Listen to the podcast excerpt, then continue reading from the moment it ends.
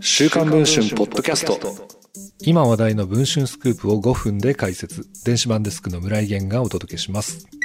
女優広末涼子さんとダブル不倫関係にあった鳥羽周作シェフの離婚が成立していたことが週刊文春の取材で分かりました。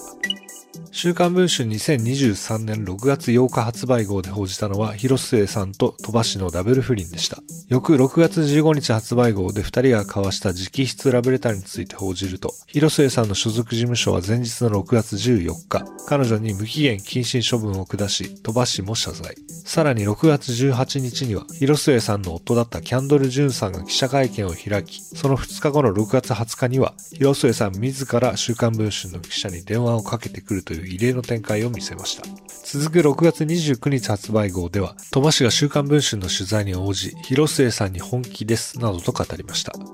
そして7月23日、離婚協議が難航していた鳥羽氏を尻目に、広末さんは一足早く、キャンドルさんとの離婚を発表したのでした。片や、鳥羽氏は塩の代表を退任する一方、長野県に古民家レストラン長野をオープンさせるなど、シェフとして出直しを図ろうとしていました。さらに妻との離婚も成立したといいます。